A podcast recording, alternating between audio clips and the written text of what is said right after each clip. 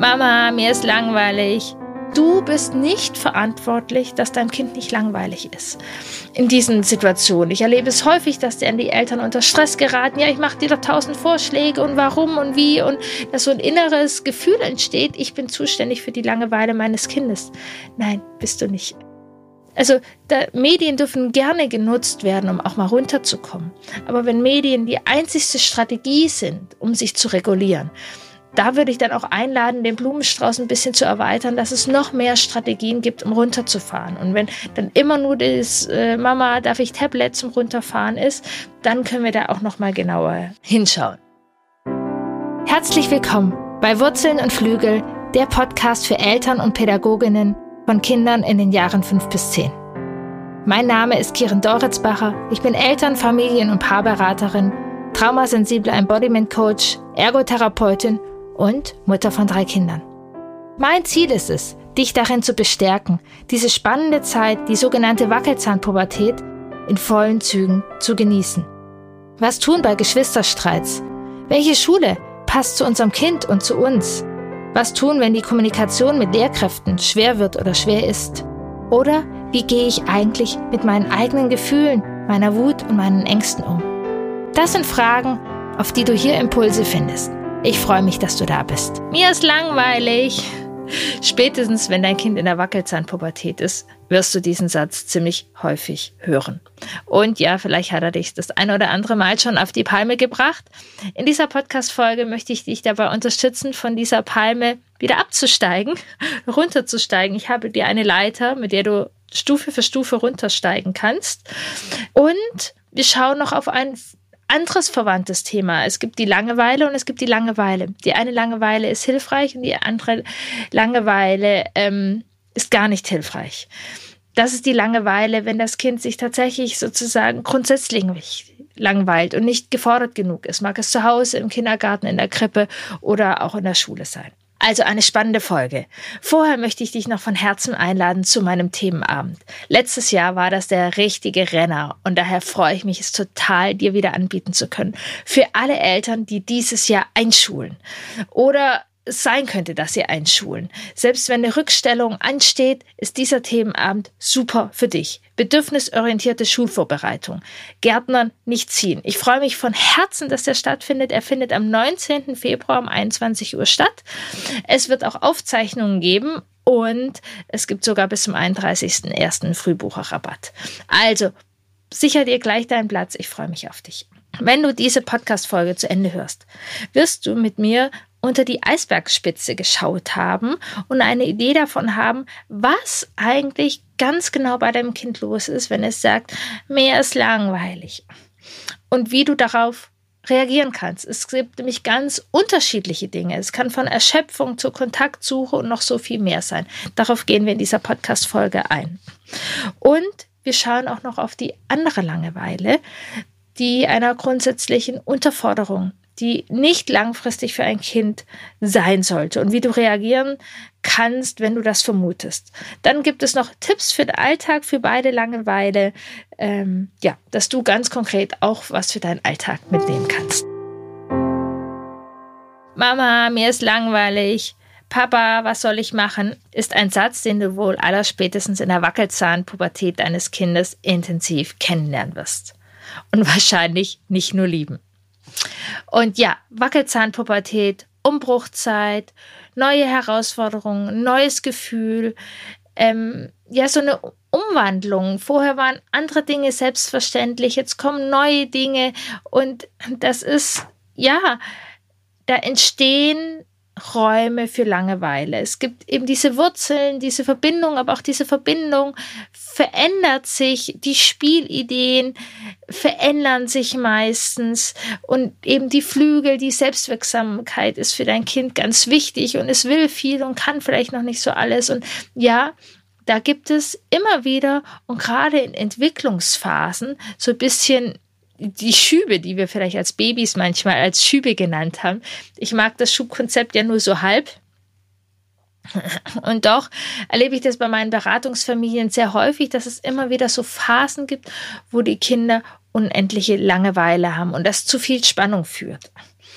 Und ja, wenn ein Kind neurodivergent ist, sozusagen da auch genau eine Hochsensibilität, eine Gefühlsstärke oder eben dann ähm, ADHS oder Autismus dahinter steckt, kann das noch mal intensiver sein.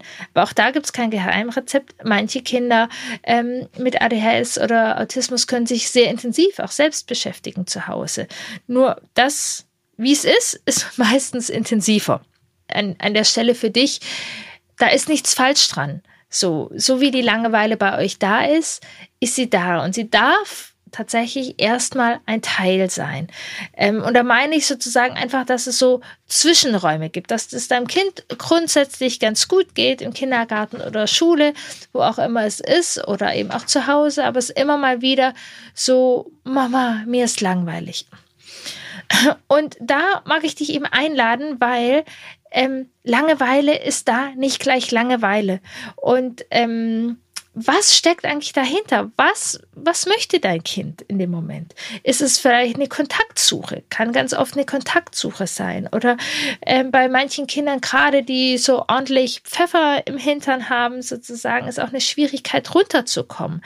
Ich, ich war jetzt die ganze Zeit in der Schule, ich war im Kindergarten, ich war bei Freunden und jetzt bin ich zu Hause. Jetzt müsste ich sozusagen auch mal meinen mein rote Flitzewagen, meine Power auch ein bisschen runterfahren. Und vielleicht kann ich das nicht so gut alleine.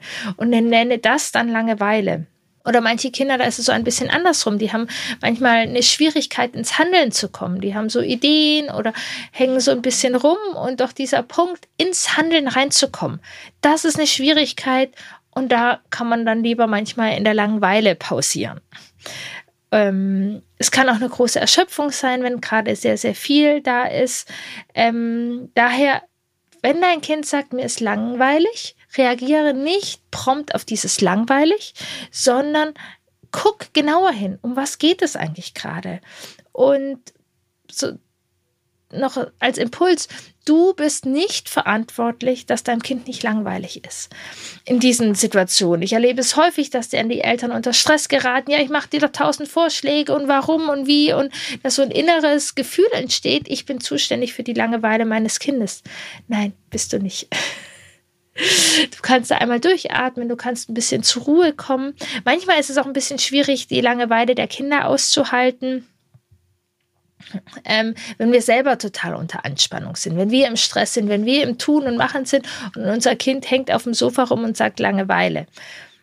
Da lade ich dich ein, bei dir hinzugucken. Nur weil du im Stress bist, muss dein Kind nicht auch im Stress sein.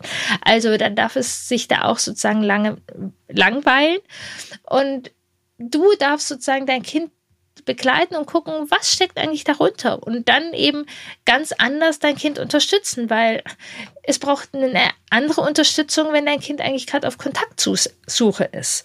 Es braucht eine andere Unterstützung, wenn es sehr erschöpft ist oder wenn es Schwierigkeiten hat, runterzukommen oder ins Handeln zu kommen. Und Sätze, mit denen du erstmal in Kontakt gehen kannst, ohne eben die Verantwortung sofort zu übernehmen, ist, oh ja, manchmal ist einem langweilig soll ich dir drei Dinge vorschlagen? Möchtest du erstmal eine Umarmung? So können wir da erstmal relativ neutral in den Kontakt gehen. Was auf jeden Fall nicht gut ist, wenn dein Kind sagt, mir ist langweilig, wenn du dann sozusagen immer ist dir langweilig, nie kannst du mal was für dich machen, ständig musst du, weißt was ich was. Also wenn wir das Kind beschuldigen oder die Verantwortung auch dafür übernehmen, komm, ich muss jetzt das machen, komm, ja, wir machen das, nein, so, also auch das müssen wir nicht. Oder wenn wir unser Kind eben damit abwerten. Manchmal äußert sich die Langeweile bei uns sozusagen im Alltag auch, dass das Kind dann häufig einfach essen kommen will oder ich will was zum Essen, kann eine Kompensation sein, auch von Langeweile oder dass es die Geschwisterkinder ärgert oder andere ärgert, dass aus dem Langeweile heraus ärgert. Da kann man auch nochmal hingucken, wenn die Kinder sich sozusagen in die Haare kriegen, hey, um was geht's hier eigentlich? Weißt du eigentlich gerade nicht, was du tun sollst? Ähm, oder dass man dann halt sozusagen Bildschirmmedien nutzt und äh, diesen, diesen Schritt, in die Tätigkeit, in das Spiel manchmal ein bisschen schwierig ist. Und an dieser Stelle, ihr kennt meine Ansicht, ich finde, Bildschirmmedien dürfen absolut Teil einer Kindheit sein und dürfen eingesetzt werden. Wir dürfen unsere Kinder da bindungsstark durch die Medienwelt begleiten. Und gleichzeitig dürfen wir eben gucken, geht es darum, dass dem Kind es schwerfällt, in ein anderes Handeln zu kommen? Fällt es dem Kind schwer, also da, Medien dürfen gerne genutzt werden, um auch mal runterzukommen. Aber wenn Medien die einzigste Strategie sind, um sich zu regulieren, da würde ich dann auch einladen, den Blumenstrauß ein bisschen zu erweitern, dass es noch mehr Strategien gibt, um runterzufahren. Und wenn dann immer nur das äh, Mama, darf ich Tablet zum Runterfahren ist, dann können wir da auch noch mal genauer ähm, hinschauen. Also, wenn es so die Langeweile im Tagesverlauf hin und wieder in Entwicklungsphasen ist, sei zugewandt deinem Kind gegenüber, übernehme aber nicht die Verantwortung und gestehe deinem Kind auch zu, ein bisschen leere Räume zu haben und guck eben, woran liegt es eigentlich und woran genau braucht dein Kind eigentlich Unterstützung. Dann gibt es eben noch die andere Form der Langeweile, die ist deutlich problematischer fürs Kind, vor allem wenn die langfristig ist. Und das ist so eine grundsätzliche Unterforderung. Und ja, die kann in Schule stattfinden und das kann sozusagen prinzipiell sein. Ich habe immer wieder echt viele Familien in der Beratung, wo die Kinder wirklich unterfordert sind im Ganzen in der Schule. Und gleichzeitig gibt es gerade in den unteren Klassen oft so, wo man punktuell bei Aufgaben unterfordert ist.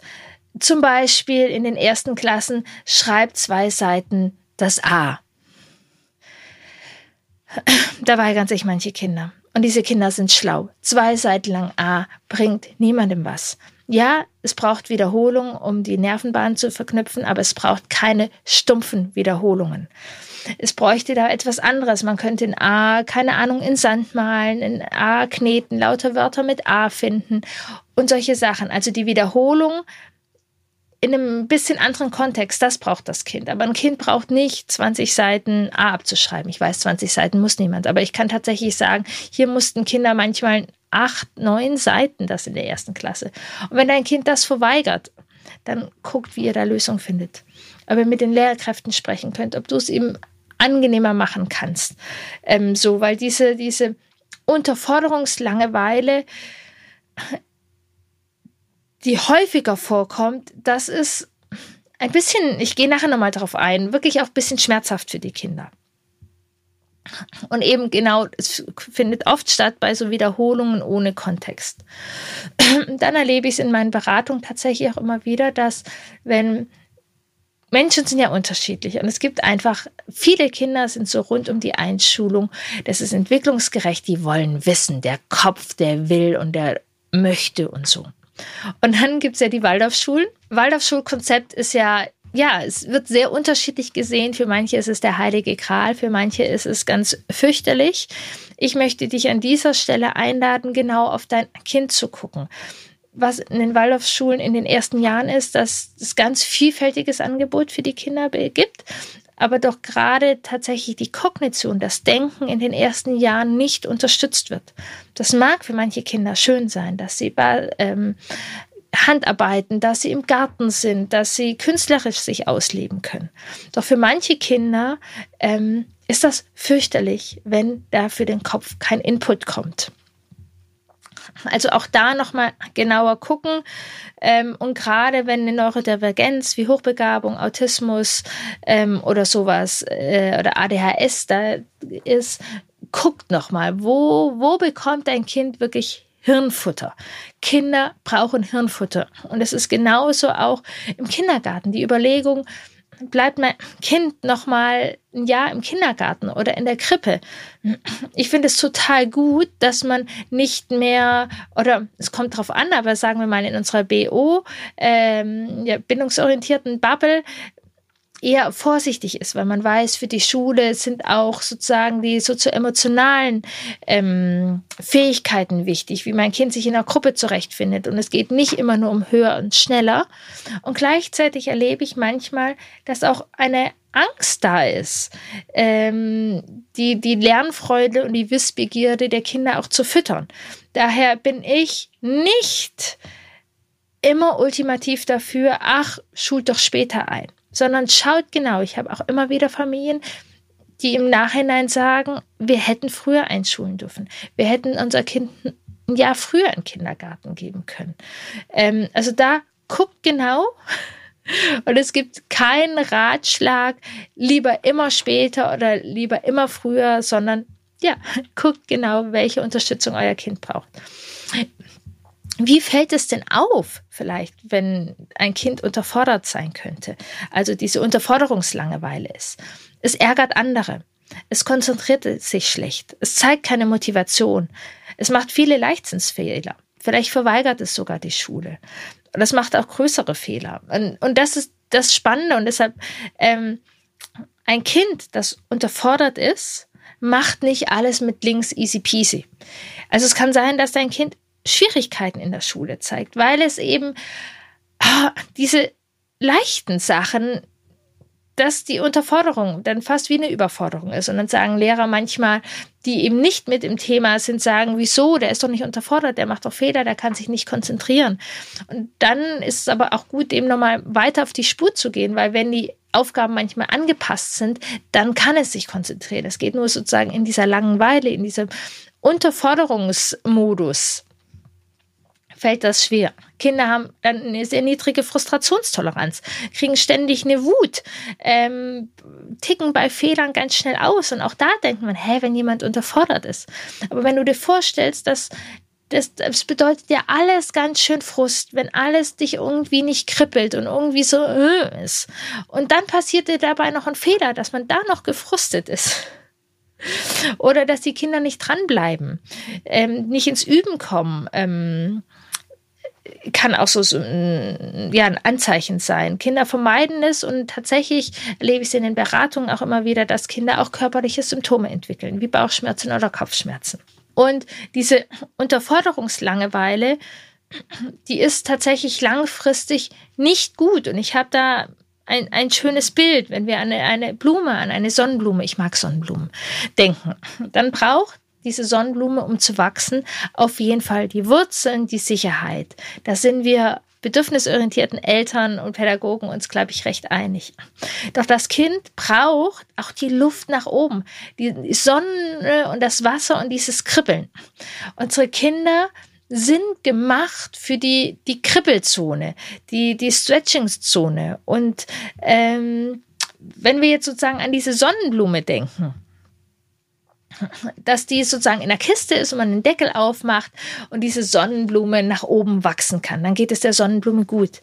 Machen wir aber auf diese Kiste einen Deckel drauf und es kommt kein Licht von oben, also nichts, was ähm, ja motiviert und anlacht. Und die Sonnenblume kann sich nicht weiterentwickeln. Der wird es nicht gut gehen. Sie wird eine Weile dann irgendwie schief und krumm noch in der Kiste wachsen, wird aber nicht so viel, nicht so groß und nicht so schön blühen.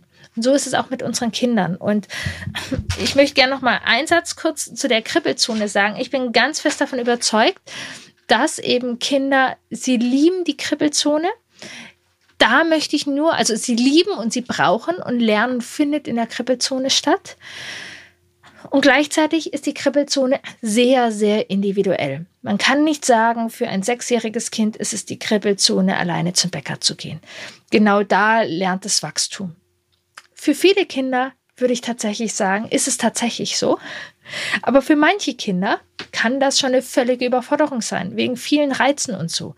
Also, wenn du gucken willst, wo dein Kind in der Kribbelzone ist, und dieses Kribbelzone ist sozusagen aus einem Modell, dass es gibt eine Komfortzone, wo man sicher ist. Und die darf auf jeden Fall sein. Die braucht das Kind und drumherum kommt sozusagen die Kribbelzone und da findet Lernen statt und da dürfen wir immer wieder rein. Und da drumherum gibt es die Überforderungszone. Ähm, und ja, Kinder dürfen dann und wann auch mal in die Überforderungszone rein.